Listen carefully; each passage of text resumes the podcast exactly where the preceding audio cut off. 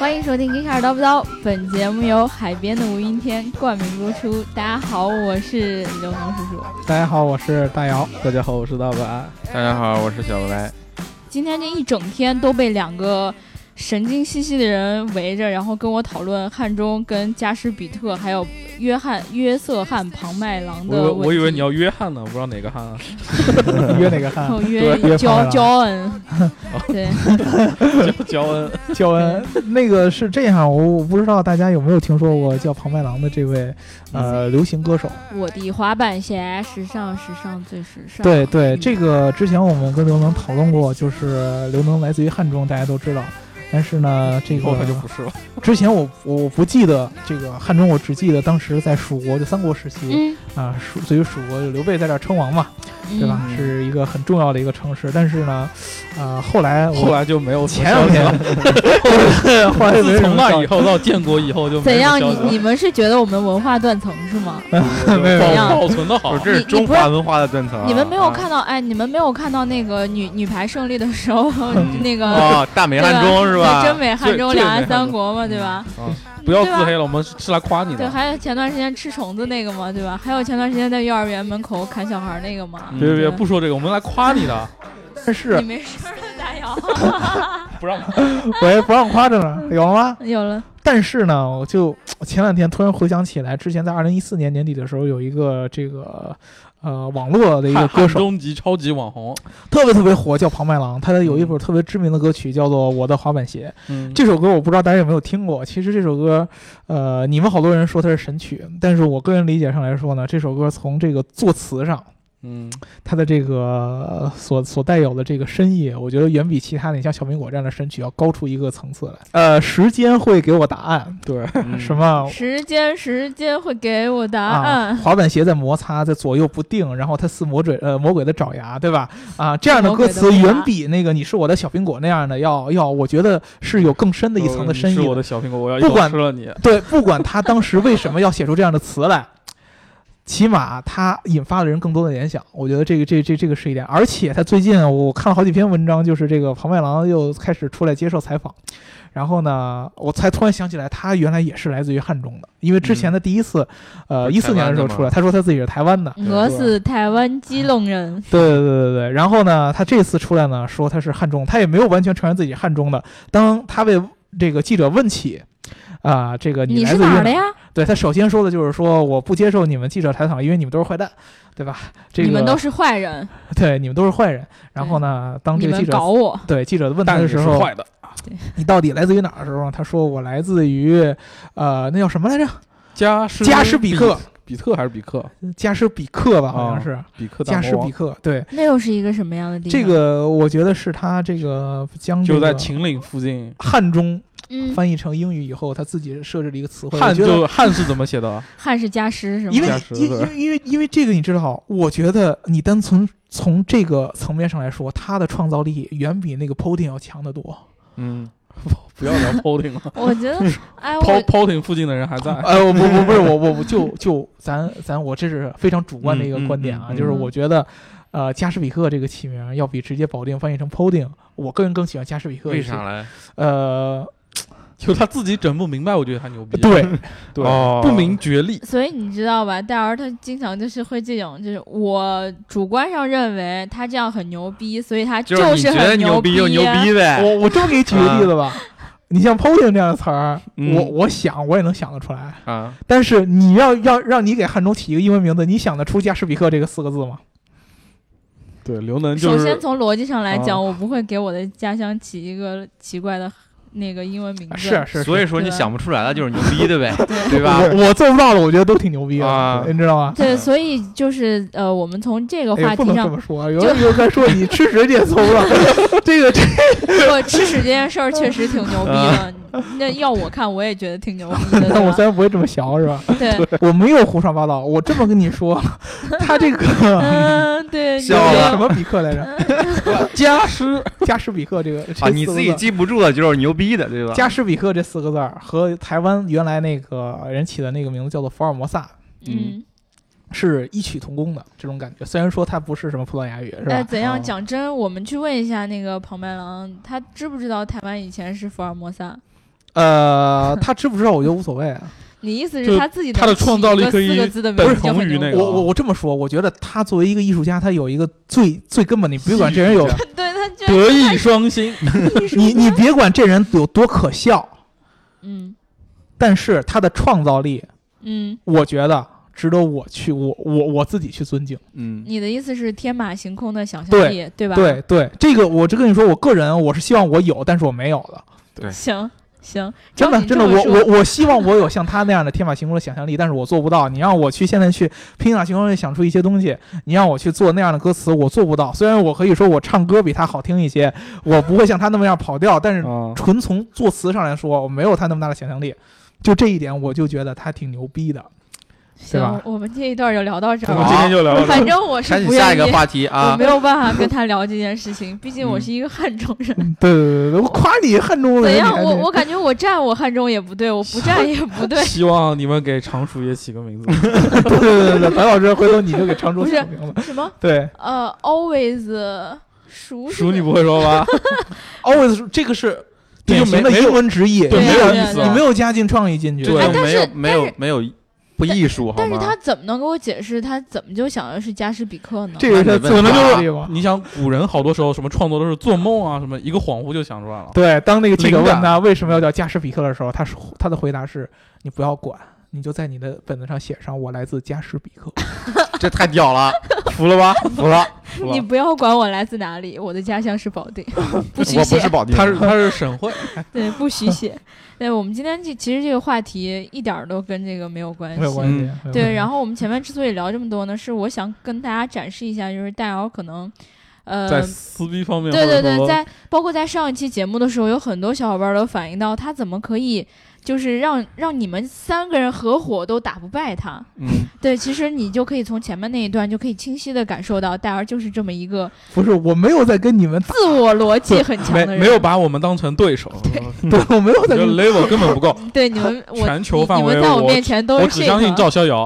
啊对对对，然后那个，所以上期节目底下呢，有很多的小伙伴儿就跟我们真真正正的是在讨论这个问题啊，美式豪华到底存不存在非？非常欣慰。然后欧欧洲的豪华到底有没有我们说的那么牛逼？嗯，然后呢，呃，这个评论真的是数量非常的多，而且每一条就是都很长，所以我们就不放在这个节目开头来说了。呃，我们决定呢，最后也不说是吗？对，不不，最后还是要说，我觉得还是要给大家一个就当面去跟大家探讨这个话题的机会，对吧？是是是因为他可能很少有机会说真的在那个微呃这个评论里面一条一条的回你们，对，对所以呢，就是在节目里面公开的跟大家都进行一个讨探讨，我觉得是有意义的。对，因为这样呢，显得我更加真诚一些，对吧？对，因为不希望大家就是你发出来的评论得不到任何的回应嘛，对是吧？所以，呃，我们今天的话题呢，跟上一期没什么关系，然后完全不聊这个文化，对嗯对吧？然后呢，听这一期节目的小伙伴呢，一定是听来听我们小白老师谈探讨技术的。嗯，你这是今天聊啥嘞？我先不说，听我们节目的小伙伴记得要点赞、打赏和评论，点赞、打赏和评论，点赞、打赏和评论。然后，如果你喜欢这一期节目的话，记得给我们一个爱的赞或者转发吧。然后我们今天要聊的这个话题呢，叫什么来着？叫啥？叫啥呢？叫小排量大马力，对，小排量大马这力。啥意思啊？对跟那小钢炮儿有有什么关系吗？就就是那种很厉害的那种，冲刺能力很小强，小小的，但是很厉害。活塞运动很激烈，对吧？呃，我们是前两期聊的太多的都是文化还有撕逼这方面的，嗯，大家听烦了一。撕大家就很兴奋，因为我们说的永远都是错的一。下评论开始就炸锅，一炸锅呢，我们就怀念之前我们聊的那些高冷的那些节目，大家都没法评论的那种，对吧？然后我们就想了，就是之前也跟大家说过，嗯我们聊那个排量和那个马力的时候呢，对，留下了这么一个尾巴，就是现在很多的这个车其实它的排量是越来越低的这个趋势。对，啊，嗯。主流很多一点五 T 嘛，对，然后中高档就二点零 T 代表一切，对吧？对对对对你很难找到一个二点零以上的排量，现在是这么一个车了。呃这这这不至于，其实也有也有。这这不至于很难。二点五阿特兹，对吧？对。啊，啊！我它自自吸的嘛，啊，你说带涡轮是吗？带涡轮啊，那就是要很说很多东西，可能性能车其实也有挺多那个或者是那种跑车什么三点零 T 对吧？嗯一般家用的，其实我们讲的是一个趋势，就是越来越多发动机选择以四缸作为豪华车的嗯这个这个这个，你就直说品发动机，牌算了，真的。比方说 比方说叉 C 九零，比方说啊新机械沃尔沃啊，对对比方说七系，对对？吧？这样的车都开始用这种小排量的发动机。啊，然后来做这个，他们整个这个，你不能说它是，呃，怎么说呢？不能说他说是覆盖产品线，但是你可以算，你可以感觉到小排量是它的主打了，现在，嗯，对对对？吧？它主推现在都是小排量。然后呢，我们之前呢，从这个，呃，最早的时候，那会儿我记得是叉九九零上市的时候，嗯，就有一个大家有一个普遍的一个呃争议，就是我作为一辆全尺寸的豪华 SUV，对百万级的，对，那么这个排量怎么可能只是二点零？对，很嗯惊人的那个数据，对。对啊，你想我们以前，我记得从最早开始，咱们中国人开那种大的 SUV，就是从大切那会儿开始，嗯。都得四点几、五点几，都是 V 六什么各对种，我对，都得超级大排量的。然后再往后，缸起步，对你再往后，你怎么也得是个六缸发动机，对吧？嗯然后你也得三点零左右，对不对？嗯，然后呃，现在出来居然一个四缸二点零 T，对，然后你要我一百万，对你居然要我这么贵。钱不交了，啊，你先先先别说你里边儿这个配置有多么豪华，做工嗯有多么多么上档次，对不对嗯？你光从这个动力来你带得说，动我不？对你后面那个嗯标刘能估计够呛。就就就不不不够给力，对吧？好多人就因为这个问题呢，去质疑这个车到底啊、够不够用，尤其是在动力上面够不够用。嗯但是呢，我们其实呃很早那一期聊排量的时候，对，就跟大家有说过啊，就是这个排量并不能够直接决定这个发动机呃表现的这个优劣，嗯嗯，对？吧？之前跟大家更呃说的更多的是排量的一些意义。那么我们现在这一期呢，就跟大家聊一聊这个发动机的马力到底要从什么地方会换取，除了排量之外，因为你知道，其实这个咱们不说别的，就刚才说这个叉 T 九零嗯，啊，它的这个二点零 T 的发动机在马力上其实有三百二十匹，对，其实不啊差。对吧？为什么你用这个眼神看着小白老师？因为我觉得下他俩下面我他俩我感觉我啊感觉大家在挖很多坑，然后后面我就不敢跳了。对下下面就是小白老师的主场了，我打算先闭上眼睛睡我睡。还我还以为他俩腿在桌子下面勾起来了呢。对吧？其实这个这个马力其实是非常非常大的。对二点零 T 居然有300多马力，而且你去看现在普遍的 2.0T，基本上尤其是在中高档车上的马力都可以调到到二百以上。对，嗯，这跟以前我们普遍认知的这个二点零排量所应该拥有的马力数是不在一个级别上的。嗯嗯，高出了很多。以前你很难想象二点零排量能到三百以上马力，嗯对吧？所以说我们这次请小姚老师，就等他来给我们说一说这是为什么。对，这是为什么呢？讲啥嘞？啊，这是为什么？就是啊为什么我觉得啊这个排量可以压榨出这么多的马力来我觉得车企这么做的原因，主要是还是来自外部压力，啊？因为未来什么讲究什么环保啊、排放啊之类的，嗯，这叫政治正确嘛。还有就是一部一部分原因是税的原因，对吧？嗯为什么这么这么多 1.5T 的，嗯这么多因为 2.0T 的？一点六有个有那个什么税是吧？，有对对对，排量吗？这个税比较低，相对于用户来说比较容易接受。是嗯购置税减半是吗？一点六。对当然这么做，很多用户其实也有意见，我一百万买个四缸机值不值的？对但是这个，我咱咱就实话实说，小白老师，嗯。这一点呢，我作为一个情怀系的人，嗯二点五自吸的人，对我我我来这个下定论，这个不太合适，所以嗯我想听听技术上来说，就是如果说我现在只是一个单纯的从这个排量本身嗯，来决定这个车够不够用，或者说嗯我从这个数字来决定这个车好坏的话，你觉得是不是有一点不够？我对技术不够了解？我觉得其实很多人现在只看数字，你像那个三百多匹够不够用啊？这个车这么重，能不能带得动啊？我觉得，呃，其实大家更应该去实际接触一下产品。嗯，你去开一开叉 C 九零那个三百多匹的，强势充？值，我操！嗯不是据据我们开过叉 C 九零，我刘老刘老师没开，刘老师说说那声儿好像不太好听，对，声音确实是比其他的 V 八 V 六不够那种差一些。澎湃。是这个从声浪上来说肯定是有问嗯题的，除非你是像人家美国人那样，嗯，啊，对吧？又往这个话我怎么感觉引。我怎么穿越了？就所有发动机都要弄成 V 八的，对，哎，我想起那个 Grand Tour 里边那个 试驾员的一句台词，对，就是所有小于 V 八的都是 communist。呃，对对。然后我记得大猩猩最早的时候，他们美国那种别别克的车，嗯，然后那个大猩猩和美呃这个龟速船长一人弄了一辆美美系车，嗯，然后呃大猩猩好像弄的是一辆林肯吧还是什么，然后那个船长就问他你这个车什么配置啊？然后那个大猩猩说 five liters V8 motor，因为他们学美国那个说话，就我一定是 V 八。对，美式必须得 V 八，然后，然后那个龟速船长问他你多少马力，大先生说二百马力。对对对 啊大家就问他他们是怎么做到用这个 V 八发动机，然后做到输出这么点马力的？嗯，哎哎，说真的，一开始我不太懂为什么我们要聊这个选题，但我现在怎么觉得你老往膈应美美不，我没有膈应美国，啊？我没有膈应，这个是事实。这个是个人习惯。嗯嗯他如果说他喜欢 V 八一百马力发动机的话，那是他的习惯。对，我八八个缸，每个只有一百 CC。他 V 八七升嗯，都我我没没有没有权利，人家喜欢烧油，嗯对不对啊？嗯对，人就喜欢听那个声儿，对不对啊？对对对对这个这个是个人喜好问题，我就说这个意思嘛。对至于大家你们喜欢哪些呢？你自己来评判，对不对？嗯对。然后呢，这个小排量发动机呢，其实你从马力上来说，我觉得如果你单纯的考虑实用性，它应该是跟我们以前那些老旧的。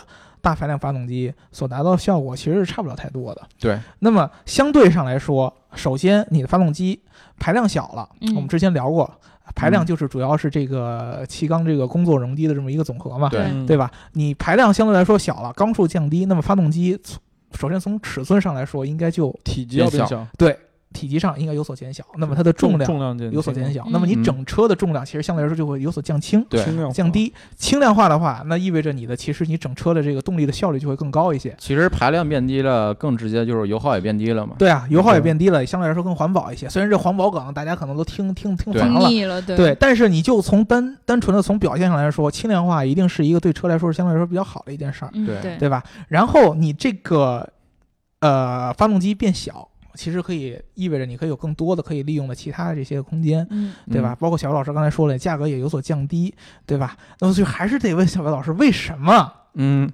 它这个低排量可以做到高马力？他以为绕过去了这个问题，这个必须得解答还有几个途径啊，啊比方说提高压缩比，啊！比方说提高进气量，就是最简单的就是我们常见的机械增压、涡轮增压，嗯，是吧？还有比方说嗯其他的一些技术，哎，我们今天是来拆台的，还有现在来一个一个说。第一个嗯压缩比这事儿解释解释我。压缩比你刚才对问我为什么提高压缩比，就提高那个发动机效率了，啊，然后给我给我上上课。对，赶紧去查了一下，赶紧去查大学学过，突然忘了。还记得。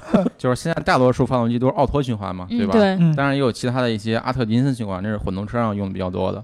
然后咱就说这个奥托循环，奥托循环它有个公式啊，就是计算它的理论效率的。嗯，它这个效率等于一减压缩比 k 减一次方分之一，嗯也就是说，如果它这个压缩比越大的话，效率越高，嗯，对吧？我刚才大概算了一下，如果压缩比是十的话，它的理论效率啊就是百分之六十；如果是九的话，就是百分之五十八。比如说压缩比越高，它这个理论效率越高。嗯。嗯，嗯，那么从这个整个理解上来，压缩比究究竟是什么比什么呀？压缩比其实就是活塞在下支点的时候，整个气缸内的容积比上活塞在上支点的时候，气缸内的容积，就是它整个活塞两个体积的比值。嗯嗯其实就可以相当于是一个是这个活塞到最下边的时候，就顶到最里面的时候，它现在吸气，啊吸燃料进来以后，然后对它开始压缩，压缩到最后有一个点燃的过程。嗯、那么它吸气的时候所吸的这个容积，比上对它真正点燃那一瞬间的所达到的这么一个容积的一个比例，对对吧？那么其实这个比例如果相对来说越高的话，其实证明它所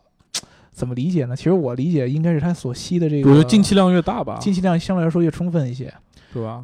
可以你说压这么理解缩比吗？对，就越压缩比越大的话，不就是意味着已经着慌了，我的天！呃，我觉得不能这么理解，是吧？哎因为如果 刚才从那个单纯公式上来讲的话，这个跟进气效率没有太大关系哦，啊。那么然后我刚才其实刚才算那个两个数字的话是理论理论的一个数值，嗯当然因为发动机有一些其他的热损耗啊、排气啊之类的，所以它效率到不了那么高的。对，我觉得这个问题啊，其实压缩比这个是一个一直以来挺，大家知道这个数很重要，嗯但是呢，这个数到底为什么那么那么重要？我们之前其实，在阿特金森循环的时候有有讲过，但是呢，其实要是通过音频节目讲的话，特别特别的抽象，对，对对吧？所以说呢，如果说我们评论里边儿，或者说我们听众当中有小伙伴啊、对这个车特别特别懂，再然后呢乐意再给我们详细讲解一然后你又觉得。你可以通过这个文字或者说是通过语音的形式，能够讲明白这个事儿。嗯啊，跟我们来互动一下，对吧？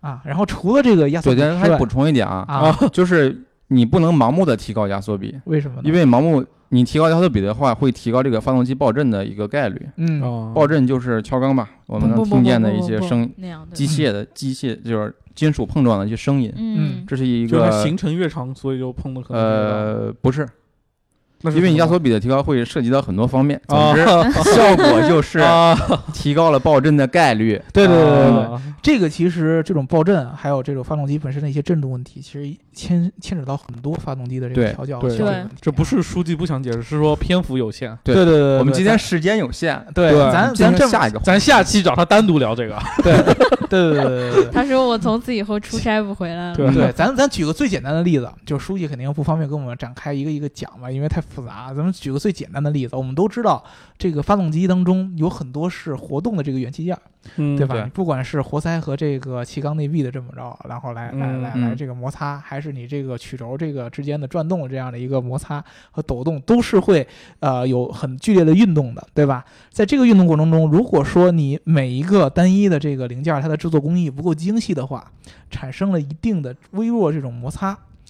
这或者说摩擦系数比较高的话，那么它相对来说就会有更多的动能损耗。嗯，如果说你在制作工艺上能让它达到更精细的程度，那么你相对来说损耗的就会变少。你的损耗就会就就就会降低。对你嗯刚才说的对，因为那个发动机的损失有很大一部分也是来自于机械损失，对嗯就是轴承啊或者活塞环跟缸壁之间的摩擦。对嗯对对这个部分，如果说你能通过制造工艺以及你的设计，对整个结构设计上来说，对它进行一个优化的话，嗯，它也可以有效的提高这个整个你的马力的这个表现和输嗯出，对对吧？然后还有一点就是你本身这个发动机本身的一个用料。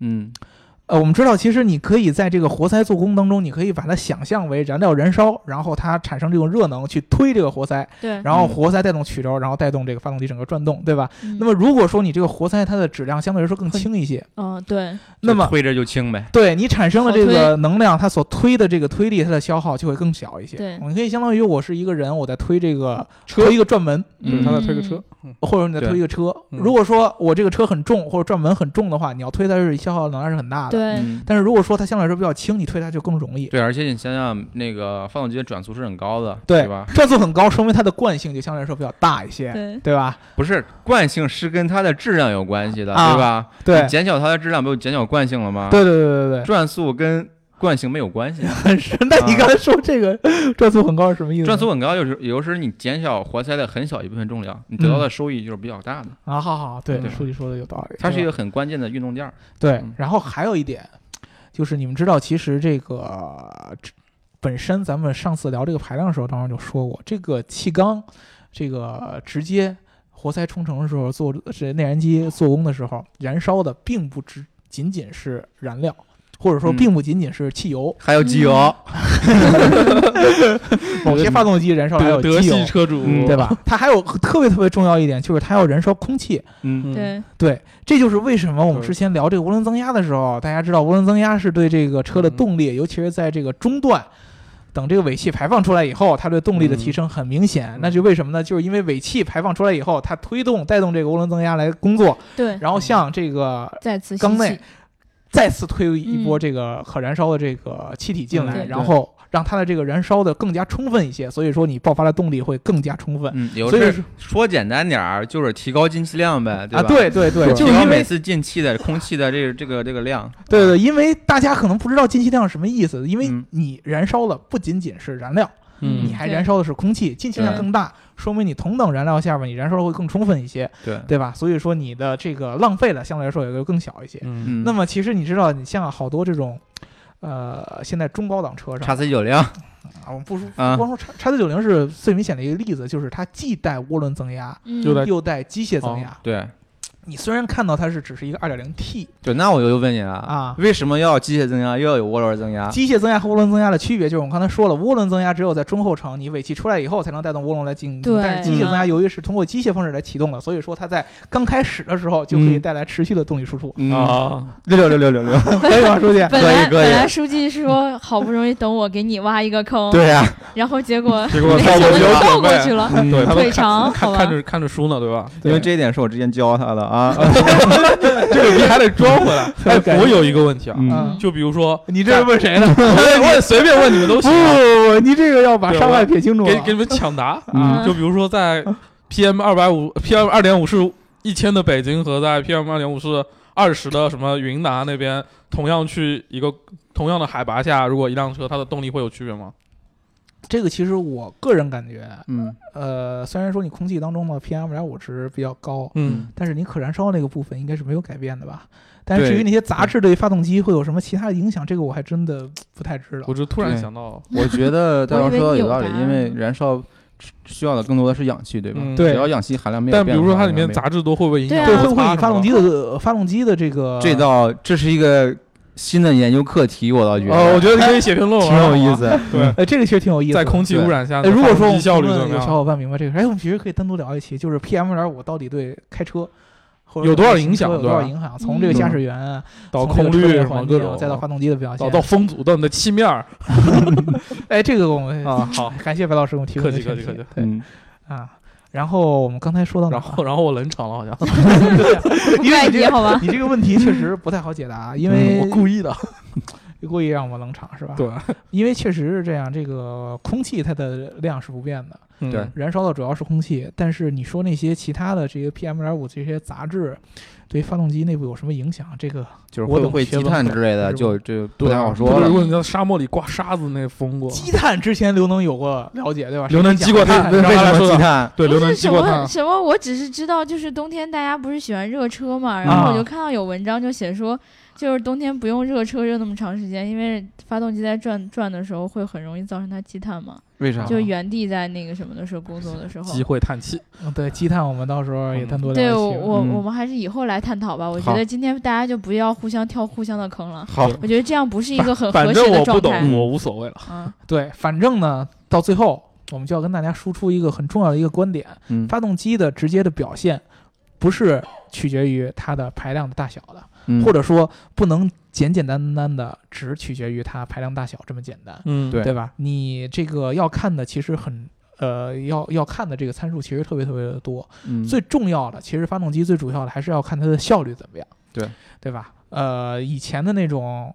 完完全全的那种看排量然后说话的那种时代已经过去了。嗯啊，那个是美国人给我们家乡加的一个固有的一个一个一个观念，就是排量越大越好，嗯对吧？这个这个应该老了观念应该改一改了。至于说，如果说你喜欢的是，呃，比如说之前刘老师说的这种声浪，对吧？嗯。就是 V 八带来独特的声浪就大排量之后的声啊，嗯。或者说你就喜欢 V 八那个标，哎，喜欢 V 八标很简单，你去贴一个淘宝买什么都有，你 V 十二都有。对你贴一个，呃，是吧？ZX 二百五之类的，嗯。我说我二百五十缸，嗯，对吧？这个厉害厉害那我就要写中文二百五十缸。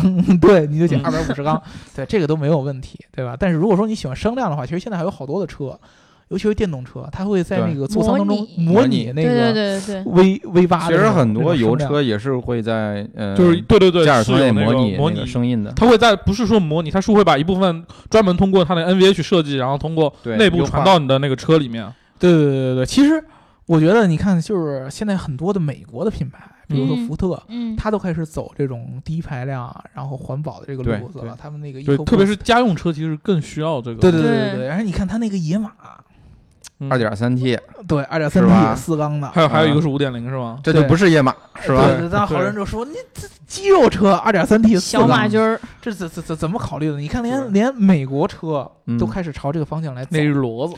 对，大家应该就是相对来说对它的这个接受程度要更高一些，因为毕竟这个事儿，咱不说环保那嗯那么那么鸡汤的那个话题，就从我们本身我们用车的成本上来说，嗯第一，书记刚才说的，呃，你的相对来说你的这个购置税，购置税，然后油什么各对种，就油耗相对然后低一些，油耗低一点儿，我只能说，相对来说也会低一些。嗯。这个其实油耗还是工信部油耗应该会低不少。对对对对对对，真实的油耗其实还是受嗯。很多发动机具体的对对对，对对，有你还怎么系开也个人定驾驶风格，对，包括我就喜欢地板油，怎么办呢？嗯，那那你就没没辙了。你，烧，对吧？所以说呢，我觉得大家其实对这个排量的这个执念，相对来说应该要降轻呃这个降低一些。但是我我觉得我补充一点啊，有有有信仰加成这东西，我补充一点啊，就是你呃缸数减少之后会带来一个问题，就是抖动带来的问题。嗯。嗯，因为你现在很多三缸机对吧？一点零 T 思域都出了，嗯，对而且福特那个一点零 T 也有也有发动机，嘉年华好像是。对，嘉年华，嗯。三缸机会带来很很大的问题，就是抖动。嗯确实不如四缸机平顺一些。它这个主要的抖动是来源于什么什么原因？因为你想想，四缸机是两个活塞在往上运动的时候，哦另两个活塞在往嗯下，更对称一些，对，是两个抵消了。但是你三缸机的话，是就基数个嘛，不能抵消，对吧？嗯对对对，所以说我觉得抵消了一个，还有一个总是在 对，在撺掇，对对对就就一个相对来说，嗯它尤其是这个曲轴这块儿，它的那个传动是没法做到直接对称的，对嗯对吧？啊，确实，我我这个好像之前咱们确实没有聊过对，嗯啊，没有考虑过这个问题，不愧是书记是吧？而且你如果买三缸的发动机的话，一定要考虑就是抖动问题。建议你三缸、四缸都是去看看。四缸还会有这样的问题吗？我记得四缸三缸好像新新的那个宝马一系就有三缸的，一点五 T 好像。但是思域一点零 T 确实有，抖抖动吗？没开过。你试试，听说有可可能挺爽的，嗯，对，所以就看空间了嘛，剩下的。对，大家还是要具体看一下这个车的这个这个具体表现符不符合你的这个期待。嗯但是你这个真正的呃笃定这个大排量，确实现在这个时间是不太合理的嘛。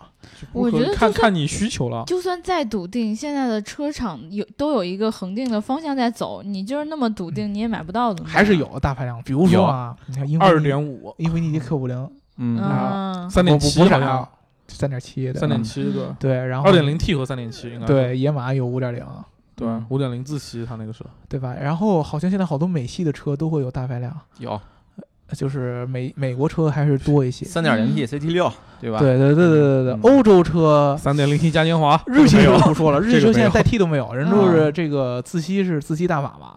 嗯，啊，你像雷不克萨斯是刚说的思域不有 T 吗？对，刚才那个其实日很小排量日系太也在小排量了不断的那个就做增加轻量化代代替的车型，其实对，对，它因为自吸如果缸数和排量往下减的话，其实性能上可能会有点对。吃力前两天。我还看见新闻说凯美瑞也要代替了，要代替。对，在日本本土的车型你还不，如买混动呢，嗯，对吧？混动不在今天讨论范围之内。啊，对对你别给书记增加困难了。啊，不给岁数大，虽然书记可能是最懂混动的，书书记不是？写了一篇吗？写了所有的混动他都写过。混动大法层出不穷，然后小排量涡轮增压还怎么怎么样吗？该感到紧张了。啊，对，嗯你看标题我都记得这么准。对，其实我觉得书记，呃，到现在就是我觉得，既然混动现在也越来越火了，你嗯觉得混动总结一下和这个代替 嗯，哪个是更好一点？我觉得不能说更好吧，只是说，呃，哪个更适合市场消费者的选择是哪个更适合呢？嗯，我觉得我个人回头我我回头调查一下，不能代表告诉。所有人啊。对对，啊没让你对代表，我从技术角度啊分析啊，从技术角度分析，我个人其实还是比较喜欢混动这种系统的，因为你想想，数据不用加了是数据，电池，加了个电机，嗯，油耗四升五升，对吧？嗯我是说真正的混动车，就是那种，呃，就不像某某些上海开的那种车，对吧？对，不像那个某些，就是一拔了，就是一没电，就是那个汽油车，就从来不充。电的混动车 对对对对，啊，呃，我觉得呃我更倾向于选择混动车。对，其实其实现在混动好多主要是还是价格的门槛儿。对，其实价格也不高，你像那个双擎系列，对吧？十几万就能买。对那个我觉得是比较特殊的。对，你现在除了双擎是雷，雷凌双擎还是之前聊过节目的嘛，雷凌双擎对啊凯美瑞双擎？卡罗拉双擎，哦卡罗拉和雷雷凌凌双擎，都是几万，这个是嗯两个我确实确实就是这个混动性价比特别特别高，两个成本都在降低，但是你看其他的，尤其是往再往上抬到这个中型车的时候，你都是三十多万。对凯美瑞、啊、CT 二百 H，啊，像雅阁呀这些，对就是包括刚出的蒙迪欧，嗯，迈锐宝、对也有混动，新君越，它的这个 都写过对所以一个一个都能说出来。对它的这个混动车型都要比它的这个汽油版本要价格高出少。稍有的呃，有的能贵的不多吧同等，配置的话，对啊相对来说高一些。高一些但是我举个例子，啊，比方说新君越混动的话，同等配置啊，嗯，有也就是说那个混动车比汽油车也就高六千块钱。好，当然，混动车会少一些某一些具体的配置。嗯，而且混动车可能空间上会牺牲一些，因为毕对竟嗯混动车有应该是对对在那个后备箱位置会嗯或者怎么样？好吧，那么这个技术问题就聊到这儿吧。呃，技术问题聊到这儿，我我已经看到戴尔渴望的眼神了。对对对，然后呢，我们上一期就是聊到这个美式豪华呀，然后我就不得不让戴尔来这儿跟大家讨论一下这个。评论的问题是吧？对对对这。今天的主要话题是吧？对，嗯对刚开始是前你看，前前面十分钟我们聊了一个话题，后面的中间聊了二十分钟咱今，天 送的有点多。后面再聊个二十分钟。嗯我们节目的重点是在这个上一期节目，对，一开头冠名的海边的吴云天这个小伙伴跟我们说到说，真的很高兴你们读到我的评论，还讨论了那么久，很感谢。其次，我特别想说，你们误读了我的意思，尤其是大姚，我特别喜欢大姚，除了他是英国人这点儿。我先说一下啊，我目前是一个在日本学建筑的学生，所以上上期你们说到欧洲的建筑，我就激动的留言了。上上期我说的确实分三个部分，想说的是保留与发展是矛盾的，我们总是想。尽量保存上一次革命留下的文化，直到下一次革命。所以，私以为对于文化的保留是应如欧洲与日本般的，还是应如美国与现在中国这样的？这是一个值得思考的问题。话说，毫无包袱的革新与发展，难道不就是一种文化吗？啊，难道就不是一种文化吗？嗯，上上期第三部分，我想说的是，对于文化的自信，真的是需要什么外界的吗？作为一个学建筑的人，大部分时候我也为没能保留很多古建筑痛心疾首。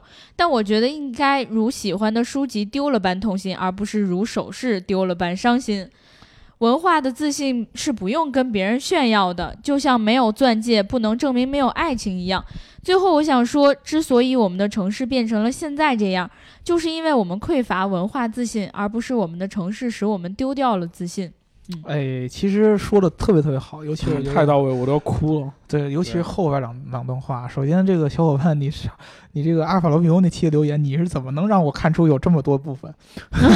我我我觉得我没法对你误读，你你那个一句话里边能饱含这么多深意，对对对，这个确实我对对这个呃语文学的也不好。可能是一开始他确实呃有点激动，然后说的时候是从另外一个角度上，呃很少的部分切入的。但是我觉得他今天的这个评论，我就读得很明白。对嗯这个我我想这么跟你说一下啊，我主要我我这个人呢说的更多的是我个人喜欢文化的传承。嗯嗯嗯所以说呢，你说的这个革新，你不管说，你可以觉得革新是一种文化，你就是我把我老祖的东西全扔了，我什么都不管。那你现在为什么不叫英文名，嗯，对吧？你为什么不你你为什么不叫那叫什你不么来着？叫你不叫 Mark 吗？对啊，对我我是叫 Mark，对吧但是我后边还叫个加个中文名呢，对不对？哦啊，这个这个看你看看看你个人怎么看，对吧？因为我觉得，呃，美国它是没什么好输的，它革新就革新吧。嗯嗯对吧？它没有，它当然可以革新，它可以一直革新，因为这个国家就压根儿就没有根源。对对，这个你再怎么说，你们跟我怎么撕，我在心里边我改变不了对美国的这个看法，因为我嗯去了美国，我跟其他的国家看，甚至于跟咱们中国看，这个国家就是没有文化底蕴嗯啊！你甭管怎么说，这个国家它就是没有文化底蕴，它只有在，它才多少年历史啊，对吧？对，对它，所以说呢，你如果说你是喜欢这种文化的革新，就是说我就是要把这个旧的过去全部扔掉，重新开始。嗯那么这一点我我接受，我认可。但是呢，我打心里边我不喜欢这样的方式，因为我觉得嗯对于咱们国家来说，你既然你出去跟人讲的都是我们文化的什么五千年的文明古国啊这些，你要不然你别说，嗯，你就说本朝是一个五十年的一个国家，呃，你就说我们就是一个显然很难。我们就是一个六十年的国家，然后你也别跟人说那些，你你这是正正经经的接受了你的革新文化，嗯，对不对？我就是我把我过去完全放下来。既然你老板拿这个说事儿，那么你就要去尊重这个传承，对吧？这这是嗯我自己的一个观点。然后我觉得他后边说的那个特别特别好，就是说这个文化的自信是不用别人跟别人炫耀的，嗯这一点特别重要。就是为什么我刚才说这个庞麦郎这个事儿。嗯其实我我这个是很严肃的跟你说，我不给你洗脑，我也不给你，这是我个人的一个见解。每个人都应该有自己的世界，嗯嗯每一个人都应该有自己的世界。我活，我信仰我自己的文化，我信仰我自己的这个价值观，是给我自己看的，不是给其他人看的。嗯我跟你说，是我们互相交流，我没必要去跟你争一个高低，我没必要去跟你打败你或者怎么怎么样。你跟我不一样，我更尊重你。嗯这个是真的。比如说，我们现在很明显的，我们去到其他的国家，经常会看到很多中国人是这个样子，就是他尝试着去把自己变成一个西方人。对，嗯对吧？你看到这个，你在任何一个我觉得呃大家接触过这样的人，你都有这个明显的感觉，就是他开始尽自己最大的努力，去去跟他们融合，呃，去改变自己，去适应他们。对，这一点，其实你打心里边你能看到，呃，真正的西方人对这一点是很排斥的，嗯他们喜欢的就是那些以自己国家文化为豪的人。而且这个文化为豪，不是我被动的一定要你接受，而是我就生活在我自己国家的文化当中。啊，就这种通过一种软性的一种表达方式来向别人展现自己的文化的软实力，嗯，是这么一种方式，更加能够获得别人的尊重，而并不是你一味的去想啊，我文化就这样，你说我你就贬低我，这个是没有意义的，你知道吧？呃，你去适应别人，那么是对你自己的一种很不自信，那你就证明你自己没觉得自己的国家有文化，或者说你天生就觉得你的国家的文化比别人要低一等，所以你要去适应它。而且你最后的结果也是没有适应进去，然后呢，你自己的国家你也找不回来，你就变成了卡在中间一个四不像。这不邯郸学步吗？我对。突然嗯。想到，咱们有一个特别好的品质叫入乡随俗，入 不好意思，入乡随俗嗯，是表示一个尊重。对，尊重，首先，什么叫入乡随俗？是我访问到你这儿，嗯，嗯，我表示作为尊重，我来在这个期间来符来符合你的文化，对，嗯。对，而不是要变成你。嗯，你懂我？嗯其实那个国外也有一个这样的说法，就是 do as Roman do 嘛。对呀、吧对，入乡随俗是我来学罗马人啊我作为一个客，嗯 我作为一个客来来到你的这个地方，我来嗯适应你的文化，而不是说我最后要变成你这样的人，嗯，对，对吧？这是完全两个概念。对，大家这是其实对这个这个这个词是有一定的曲解的，对吧？因为我们成长在这个地方，你想要变成地地道道的某个国家的其他国家人，说我想变成美国人，要不然什么什么，你是不可能的，对吧？美国人现在都是选上川普上台的，人家打根儿里边还是挺种族歧视的，对不对？嗯，你是不可能变成人类那样的人的。对那么我们去一味的去国外，只是吹捧，说我呃多少多少年五千年的文化，然后你们都是那什么的，你任何说我没文化的，都是对我们的文化的一种亵渎。然后我们文化有是是是是是那。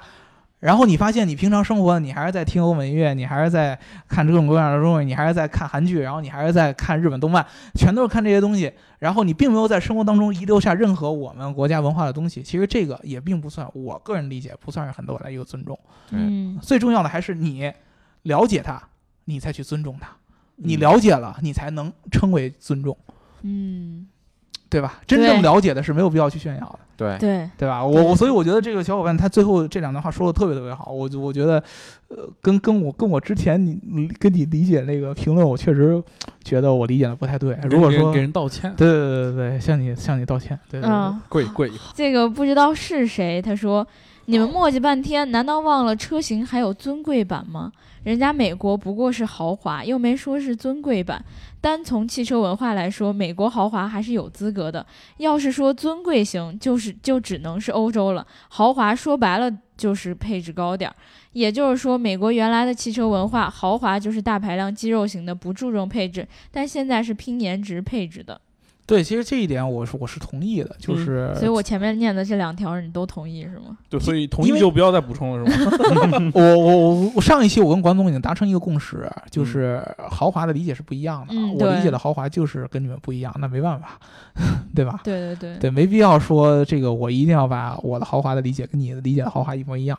对，我觉得其实这两这两天大家争议的最强烈的问题，就是大家对于豪华的认定是不太一样的是。不太一样的。对对对，大家都对于豪华这件事情有自己的理解，嗯，包括在不同的呃人生活的层次上面，也对于豪华有不同的看法你。说这话不太行了。什么叫不同人生活层次吗？这这个是因为有一个小伙伴是那么说的，就是说这个叫做时差，时差是应该叫时差吧？这个小伙伴他说，戴尔老师强调的豪华是积淀和传承，豪华也可以这样说，以吃为例，对于一个吃不饱肚子的人。能吃大鱼大肉就是豪华，对于一个吃得饱的人，吃海鲜就是豪华；对于一个富足的人，菜别致、环境考究就是豪华；对于一个贵贵贵族，肠胃舒适的同时，厨师再给他谈谈艺术、论论思想，让他的脑瓜子也舒适了，他觉得这是豪华。其实我觉得这一点我不同意，我非嗯。常不同意。这个是现在我们把文化根源是扔掉了以后才有的这种想法，嗯。物质为先的一个想法。嗯呃，其实在，在在在古的时候，我虽然我也不是什么文文学修养很高的人，但是我知道我们以前古代时候的圣人嗯，都是可以不吃饭不吃饭靠精神食粮来活的。对，嗯，对你，你吃不饱饭，不意味着吃吃饱饭对于吃吃饱饭对于你来说就是豪华的。嗯吃不饱饭的人里边有没有天天看书的，有对吧？一箪食一兜米，有有没有觉得就是不靠呃吃吃饭多少来评判自己豪华不豪华的？有没有？就就是孔子说的颜回嘛，对呀、对吧？对啊、这是这种人颜回就是要葬在常熟，而而且我们传统的价值观，嗯我们所谓的儒家价值观是讲这些更多的仁义礼智信，我们是讲这些更多的我们不是讲吃的好不好，嗯对吧？我们不是讲穿的有有有多多么富贵啊，什么什么什么的。嗯这些其实，呃，才是我们更多的可能最早的时候那批我们老祖宗的时候，很多输出的那种价值观。所以说，你严格按这么着来说，不一定是完全是正确的。可能我们现在大部分的人是，哎呀，我吃不饱穿不暖的时候，我想，哎呀，吃饱穿暖就行了。嗯，对吧？呃，不是有也有人说嘛，衣食足才知荣辱，对对吧？对啊，也也有人这么说。但是呢，我严格意义上来说，我觉得总会有更重要的东西。嗯对吧对对在理。对，是因为我们看到了很多别人的生活，是，然后就开始慢慢的改变了自己的看法。比如说，很多时候我觉得现在大家都存在这样一个问题，就是你到底是。呃，就是精神上比较开心比较好呢，还是你的物质上比较富足比较好？当然，就是微博上有这样一种说法，就是你你物质不富足的时候，你精神肯定是不会开心的。这个我不同意。对，但是、嗯我一部分不同意。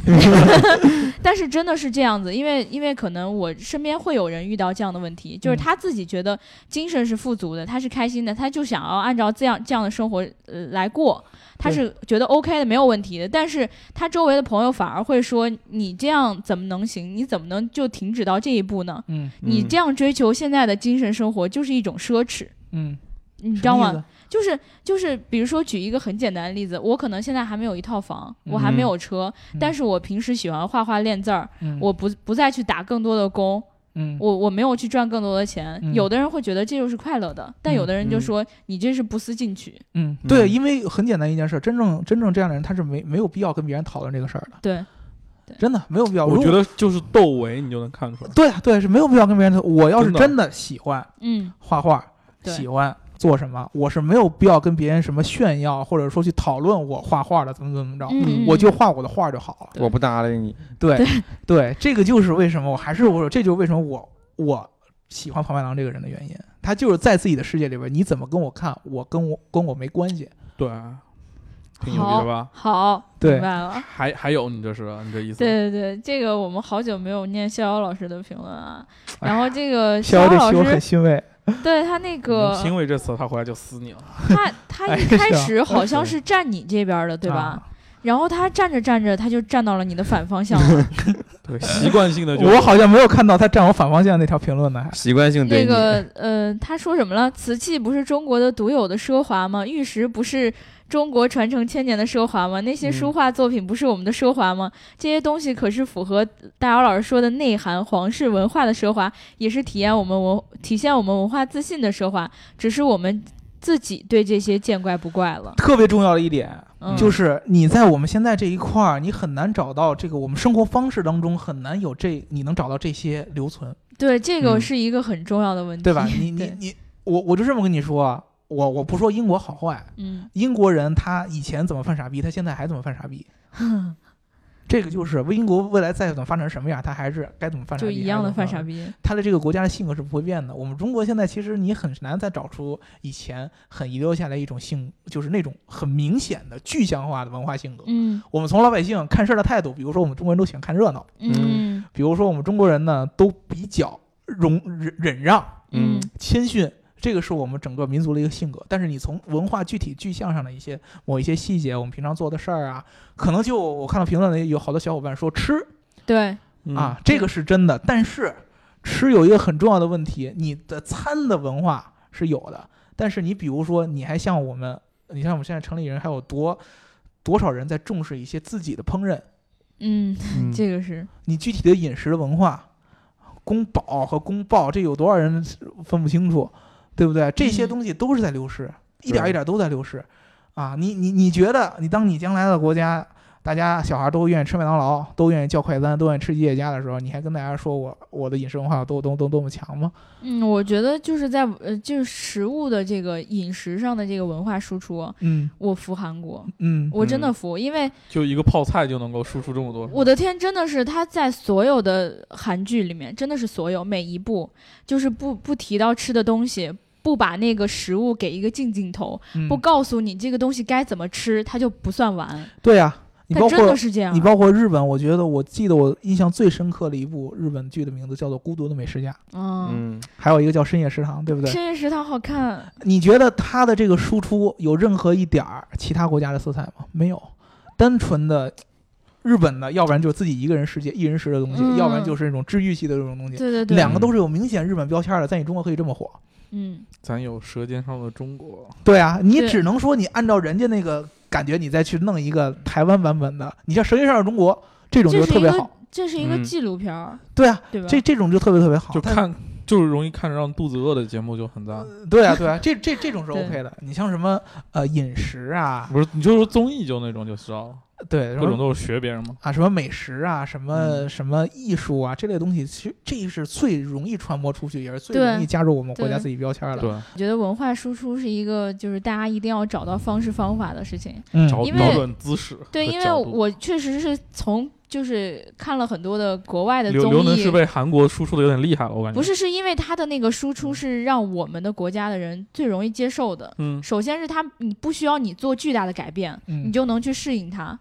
因为跟欧美那边，你可能还是觉得说，哎，尺尺寸不一样。不是，嗯可能我我我我西餐，我这鹅肝，我这什么玩意儿我都不会做你，都吃不起，对吧？？然后那什么 什么炸鱼薯条我也不会，对吧？吧？但是韩韩国的东西特别简单，跟你用着差不多的你食材。就方便面里加一片芝士，你就韩国了是吗？不不是方便面里加炸呃不加加榨菜泡菜，和芝士，泡牛郎那个真加过，对我见过。其实其实这个就是相当于我们自己的这个文化的这个壁垒不够强，你才会有什么人带进来都可以带你一点节奏，哎对对对吧？有这种感觉，带节。奏带的特别快。对啊，立马哎，你咋觉得韩国吃饭方式咋那么好？他们家天天就吃个泡菜。对，所以、嗯所以当你真的去韩国了之后，你就会发现没什么，根本就吃不饱。没什么兴趣对啊，对啊，他们家就吃个泡菜。韩国有钱人才能吃肉，嗯，知道吗？韩国是特别有钱人才能吃肉。水果也很贵。嗯对啊，他平常的就是是他们土地少嘛，对啊，那个那个国家是不是？又咱地大物博但是所以国大精深，天朝上国，不是，那是原来是咱们的万邦来朝，对，啊那是番我们的薯番薯。对，就 就那对不是，所以你就能感觉到人家就是高丽嘛，一个？弹丸之地，人家在文化的输出上 面为，什么那么强？对，就是我们需要去学习的。我跟你说这么一个问题，嗯就是为什么我们亚洲有几个国家明显的文化输出很强？嗯，嗯，日本和韩国对最明显的两个？日本的漫画和日本的 AV，对，你可以想一个最重要的一件事儿，这两个国家在二战之后都跟谁好啊？美帝啊，哦，对吧？这个是我最早我跟英国人聊天儿嗯啊，我跟他说，我说这个，呃，英国人就说，就是最早跟我探讨了一个问题，说你们中国这个五千年的历史文化，你到底有啥呀？然后我然后你就把他揍了我。当时我就问他，我说我给你做饭吃，乱七八糟这些东西不都算吗？然后我跟你说，你们好多理念，我们之前我们原来的古人也都说过。然后他说，嗯你们这些东西，我们我们西方尤其是欧洲人从来不知道，从来没有了解过。嗯，因为你知道，其实他们也跟我说，这个你在英国看什么电视节目啊啊音乐啊，很多就尤其是在二战之后，大部分都是受美国这种呃流行文化影响的。对，就是现在英国人，就是欧洲人，尤其是你像意大利和法国这样的人，他们自嗯。己也开始意识到自己国家这些传承特别重要，他们开始都开始弄这些壁垒，轻，易的不让进来，不要那么多移民，不要那么多难民，都有这样的原因出来。签证，对，然后 那个是美国嘛，对吧？哎然后呢，他们就说，就是你看这个亚洲最火的这两个这个文化输出，一个是美国，呃，一个是韩国，一个是日本，嗯。都是由于当时其实有受美国的一定的影响，嗯，它的一些主流文化带着这些文化的同时向外的传播嗯啊、你们中国呢，直接站在当时和它的一个对立面，就是冷战时期嘛。嗯对吧？它自然而然的就要把你给封闭起来，嗯，不能让你让别人知道你的国家是什么样子的。嗯所以说，你其实你错过了你当时仅有的一个机会，向别的国家去宣传。现在你的基本上年轻人已经被他们给洗洗的差不多了，我们很可惜。嗯，我我我其实特别特别高兴能看到评论当中有这么多小伙伴去跟我探讨这样的问题，对，嗯，对我就觉得大家都特别特别好，嗯，就是你们打骨子里边还是有我们这些，你甭管说认识是什么样的吧，起码大家还都意识到这件事儿是个事儿，对，觉得这个事儿很重要，然后你还有兴趣去跟我们去探讨，去跟我们来说这个事儿，嗯。我觉得就已经很很厉害了。对。对，对，所以我觉得就是在这种，就包括我们自己的一些文化上、习俗上，还有包括这种呃，也包括建筑，嗯，还有思想。嗯这些东西其实我们其实年轻人这一代，我觉得大家是觉得会珍贵的，但是好像无从下手，不知道该怎么保护，不知道该怎么传承对。，我觉得特别重要就是大家还觉得这些很珍贵。那个，我们今天这一期呢，就就聊到这儿了。然后还有其他小伙伴儿想要跟我们一起讨论的话，包括在评论里面，大家如果互相看到彼此有点觉得他说的观点不太正确的话，或者说你不站他那一边的话，你们互相讨论也是 OK 的，对吧？啊、大家在这些问题上，我觉得大家多聊一聊，反而会让彼此就是加深一些了解，然后对于彼此的相亲是吧，对彼此的这种 要有合适的就线下约一约，打对观点架还是打观点之间。碰撞一下，我觉得是有好处的，对吧？嗯，那我们这一期就真的聊到这儿了。然后，如果大家想要加入粉丝群的话，记得在后台留下你的微信号。然后听节目呢，要记得点赞、打赏和评论，点赞、打赏和评论，点赞、打赏和评论。不要忘了，我们这一期聊的呢是这个小排量，我我已经忘了，不好意思啊，啊。对吧抱？歉，我跑偏了，最后又跑偏二十分钟了。对对，有有有小小排量的什么来着？小排量，小排量大马力的原因，对小排量嗯大马力的原因。对，如果大家在这个方面，呃，有自己的一些独到的见解的话，也也希望大家能够在评论里面跟我们一起进行互动。好，那我们就聊到这儿了，拜拜。拜拜。